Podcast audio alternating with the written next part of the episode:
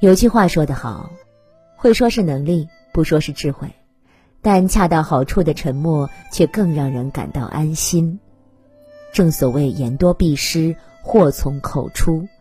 为人处事，人要学会的是看穿不言，明知不问，不多管闲事。一洞察一切是本事，看穿不言是智慧。火眼金睛洞穿一切是本事。看穿不言，言出必善才是大智慧。实战管理专家严廷禄曾分享自己请朋友吃饭的故事。多年未见的朋友知道严廷禄到自己所在的城市出差，兴奋地约他一起吃饭。严廷禄很清楚，朋友上有生病的母亲要伺候，下有上学的孩子要照顾，公司的效益也一直不好，所以在生活上比较拮据。看朋友如此热情，严廷禄还是答应了。朋友知道严廷禄喜欢吃火锅，所以提前预定了一家不错的火锅店。严廷禄听了说：“火锅好是好，就是时间太长，退掉吧。”朋友继续建议去吃酸菜鱼，严廷禄编了个理由说：“最近啊胃不大舒服，不敢吃辣的。”朋友一时间不知道该去吃什么。严廷禄想了想说。我最喜欢吃西红柿炒鸡蛋，咱们找一家小馆子吧。俩人一拍即合，到饭店后就点了西红柿炒鸡蛋和两个小菜。趁朋友上厕所的空档，严廷禄又点了一盘红烧肉、一个辣子鸡、一条鲤鱼，并提前买好了单。朋友见状有些不好意思，严廷禄半开玩笑地说：“单都买了，还能浪费了不成？”于是两人美美的享受了一顿大餐。菜根谭里说：“不责人小过，不发人阴私，不念人旧恶，三者可以养德，亦可以远害。”可是，在生活中没少见这样的事情：家庭突遭变故，有人却硬要在众人面前提起；本来和乐融融的聚会，有人却故意提起陈年伤心事；工作不如意，有人却不识趣的哪壶不开提哪壶，不分场合。以关心的名义，毫无顾虑地将别人的隐私公之于众，无异于往伤口上再撒把盐。看穿别人的窘迫，却不大声喧哗；觉察别人的难处，但默默给予帮助，才是深到骨子里的修养。二，有些场合明知不问是尊重。一九六二年，作家刘白羽的长子彬彬患风湿性心脏病到上海治疗。因为病情不见好转，又赶上刘白羽也生病住院了，只得让妻子送病危的儿子回北京。作为好友的巴金夫妇，当天一大早便赶到刘白羽的病房。他们都知道彬彬的病情，但谁都不曾开口问一句，而是默默的在一边陪着。直到收到母子平安抵京的电话，当巴金夫妇起身告辞时。刘白羽执意送到医院门口，紧握着巴金的手，一再表示感谢。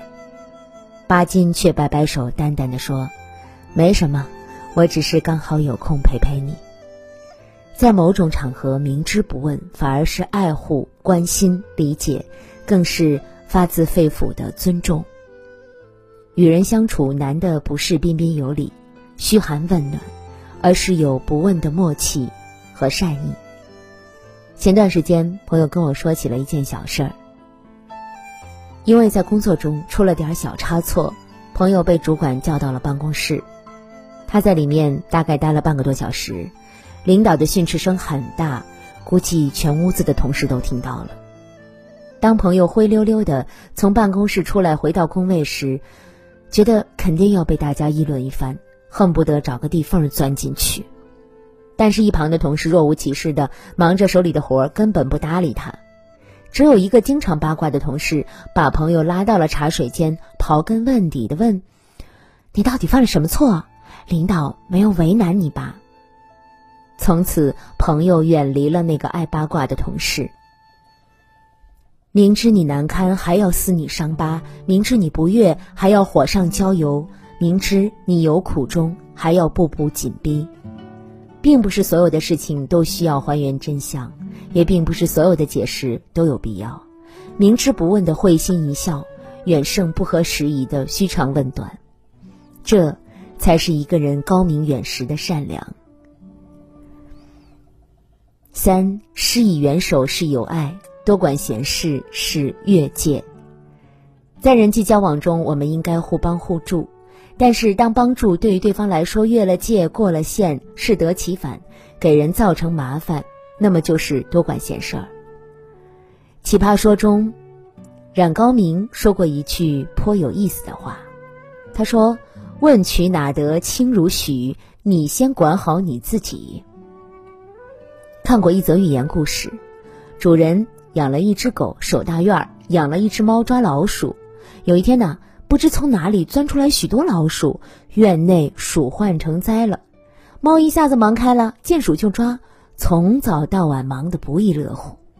守门的狗也动起心思，上蹿下跳帮猫捉老鼠。凑巧的是，小偷趁着狗捉鼠的功夫溜进主人的屋子，将贵重的财物劫掠一空了。主人发现后大怒，取下鞭子对狗进行责罚。你的职责是看门守院，不是抓老鼠，因为你的横插一手，让小偷逮到了机会。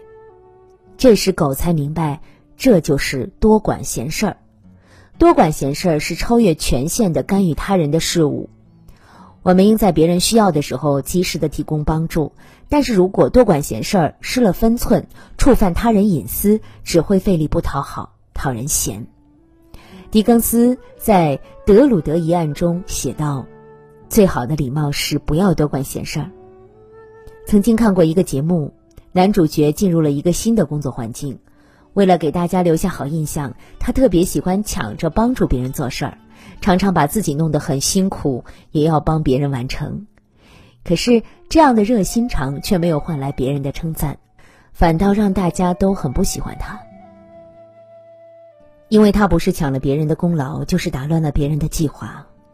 无论在职场或是生活中，尊重他人，适度帮助，不多管闲事儿，才能让彼此有一个舒适的人际氛围。《红楼梦》中有副对联。世事洞明皆学问，人情练达即文章。看穿不言是世事洞明的智慧，明知不问是严于律己的教养，闲事不管是人情练达的修养。别人的过错知道就行，不必斤斤计较；别人的隐私心知就好，不必强行揭穿；别人的事情明白就好，不必横加干涉。这不是外圆内方的中庸之道，也不是明哲保身的人浮于事，而是一个人最高级的修养。